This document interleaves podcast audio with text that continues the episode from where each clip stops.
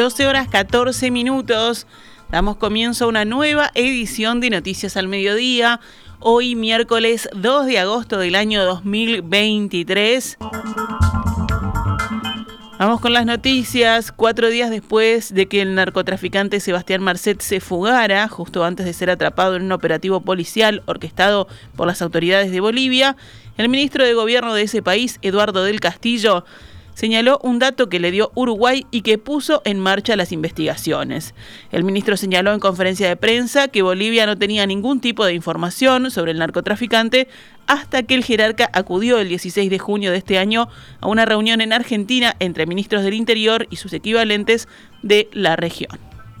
Concluida esta reunión, se acerca a mi persona el ministro del Uruguay y me dice, ministro de Bolivia, quiero pasarle un dato. Hay un uruguayo que se encuentra probablemente en su país, en el departamento de Santa Cruz, en esta fecha, el 16 de junio del 2023, dos meses después de que habría retornado a nuestro país.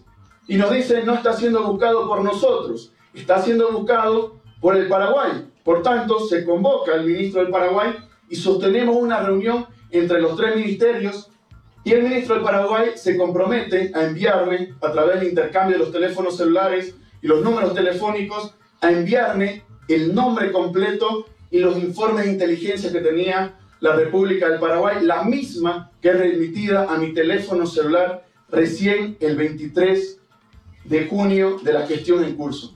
Una vez mi persona ya dentro de nuestro territorio, se instruye al director nacional de inteligencia que conforme distintos grupos operativos para lograr determinar el lugar exacto donde se encontraba el señor Luis Enrique Marcet Cabrera dentro de nuestro país. Lamentablemente, la información que nos presentó el ministro del Paraguay era información imprecisa.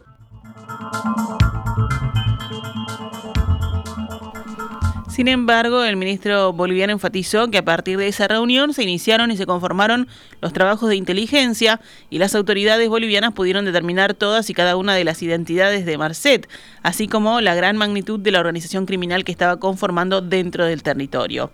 También el ministro describió en la conferencia de prensa detalles sobre el operativo con el que intentaron capturar al narcotraficante e indicó que ayer martes testigos avisaron que vieron a un hombre salir de un auto con las características físicas de Marcet. Seguimos adelante con más información. La Asociación de Controladores de Tránsito Aéreo decidió dejar sin efecto la medida de demora en los despegues luego de que el Ministerio de Defensa declarara la esencialidad del control de tránsito aéreo. Así lo contó esta mañana aquí en Perspectiva Mario Librán, presidente de la Asociación de Controladores de Tránsito Aéreo del Uruguay. Ayer, después de conversar un, poco en la noche y, y el lineamiento general con la Asamblea, se decidió en principio dejar sin efecto las demoras en los despegues y se mantuvo el resto de las de las medidas que son, bueno, las que son que tienen una máxima legalidad, que por ejemplo no, no participar de horas extra o no participar de cursos o actividades no remuneradas y que van a repercutir mucho más que las de demora en los despegues, solo que en los meses subsiguientes y se eh, sacó de la mesa las de no despegue o las de demora en los despegues hasta en tanto, bueno, se anden los caminos legales correspondientes. Luego de conocida la noticia, esta mañana el ministro de Defensa, Javier García, escribió en su cuenta de Twitter, la esencialidad del tránsito aéreo fue, como corresponde, acatada. La navegación aérea está garantizada con seguridad y normalidad. Así debe funcionar el país. La ley es la que manda. Diálogo siempre, pero también la ley siempre.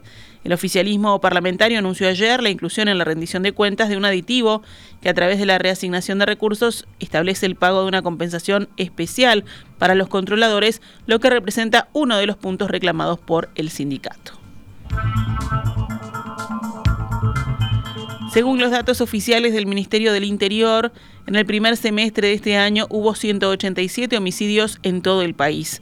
Fueron tres casos menos que en igual periodo de 2022, lo que implicó un descenso del 1,6%. El 57% de estos crímenes ocurrieron en Montevideo.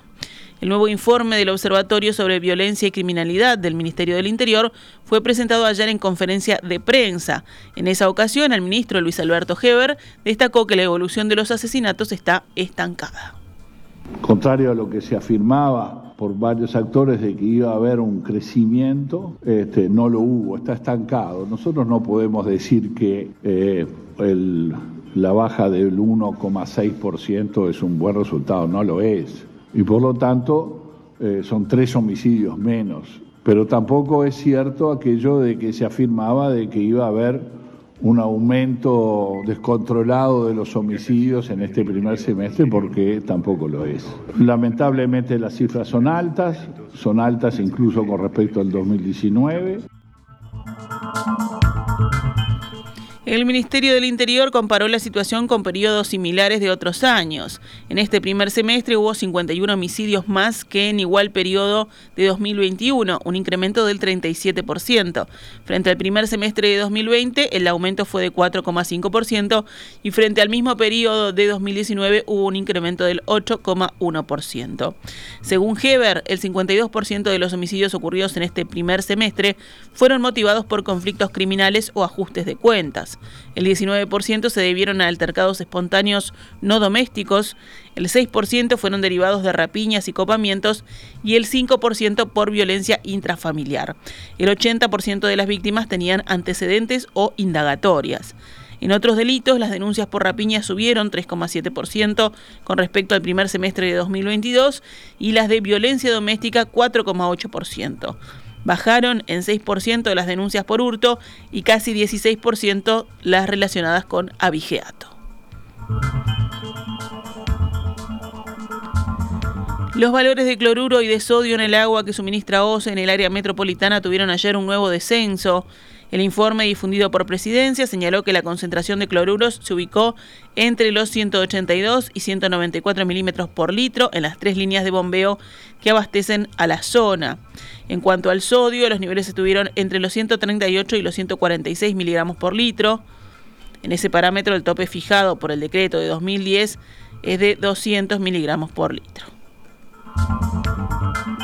Las reservas en la represa de Paso Severino bajaron levemente. Ahora se ubican en 11.200.000 metros cúbicos. El Banco de Previsión Social suspenderá este mes el pago de unas 8.000 asignaciones familiares, luego de comprobar que los menores beneficiarios no están concurriendo a clases. Hablando con subrayado, el vicepresidente de ese organismo, Daniel Grafiña, explicó que en la mayoría de los casos se trata de liciales. Este se da a nivel licial en un porcentaje entre el 60 y 70%. Este, ahí es donde está la dificultad, que por otra parte coincide con, la dificultad que conocemos a la hora de, terminar el liceo, ¿verdad? Este, pero lo importante de todo esto, y lo que me interesa eh, reiterar, es que quien no presentó la documentación lo puede hacer. El plazo para presentar la documentación correspondiente vencía ya técnicamente el pasado lunes.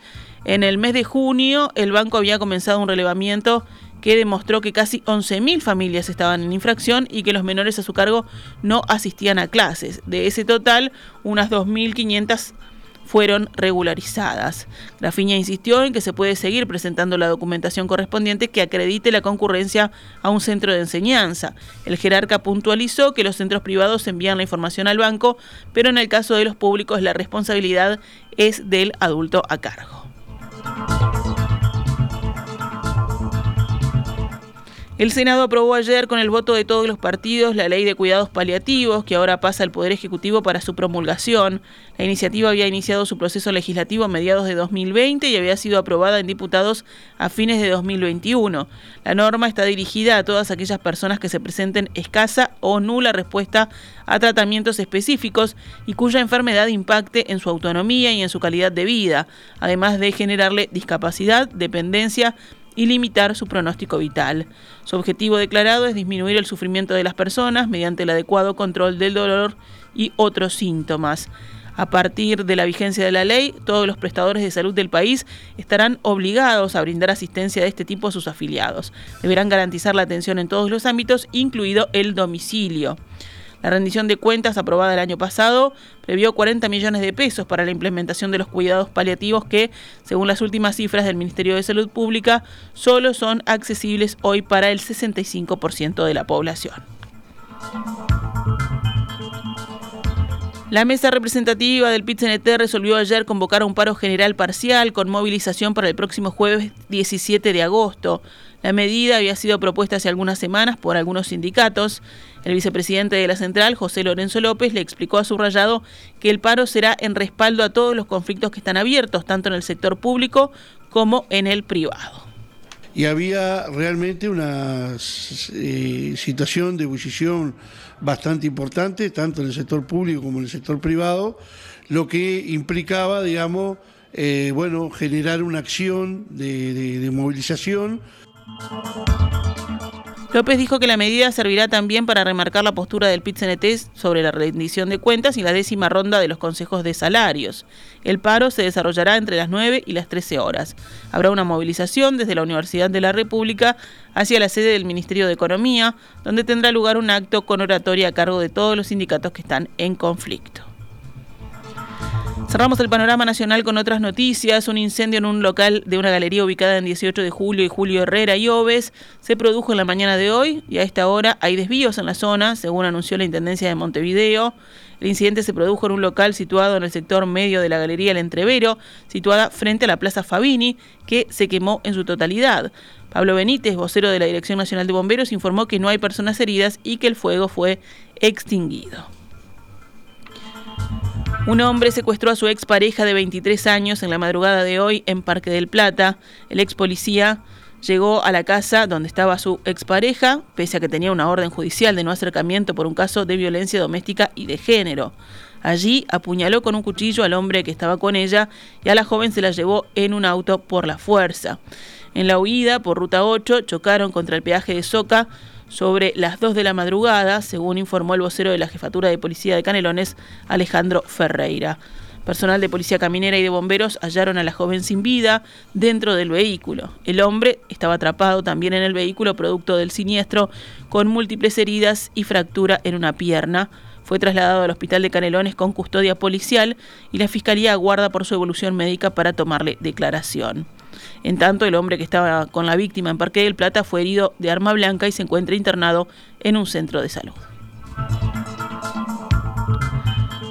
Nos vamos ahora al panorama internacional. Los ataques rusos de hoy contra infraestructuras portuarias ucranianas en el Danubio dañaron casi 40.000 toneladas de granos destinadas a la exportación, según anunció el ministro de Infraestructuras de Ucrania, Alexander Kubrakov.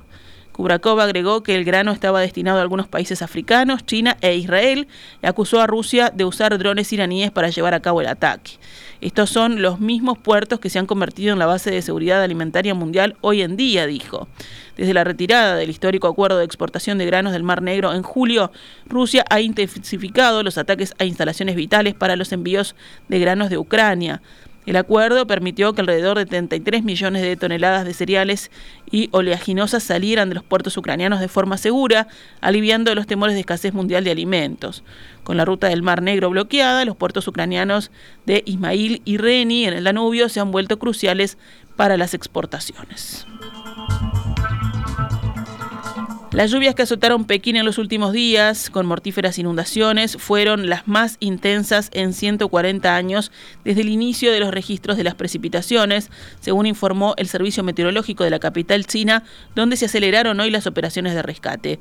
Millones de personas en todo el mundo se han visto afectadas en las últimas semanas por fenómenos meteorológicos extremos y olas de calor que, según los científicos, son exacerbados por el cambio climático.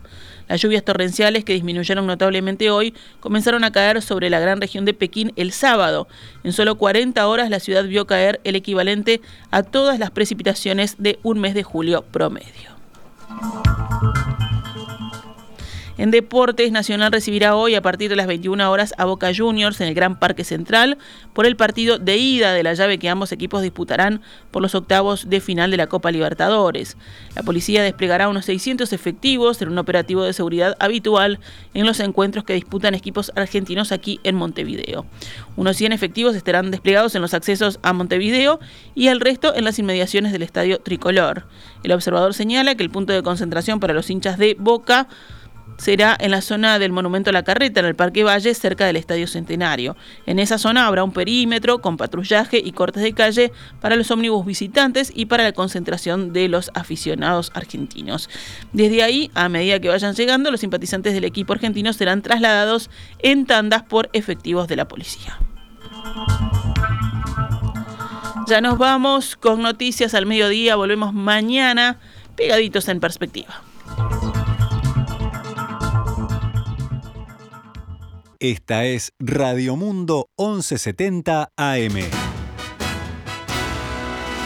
¡Viva la radio!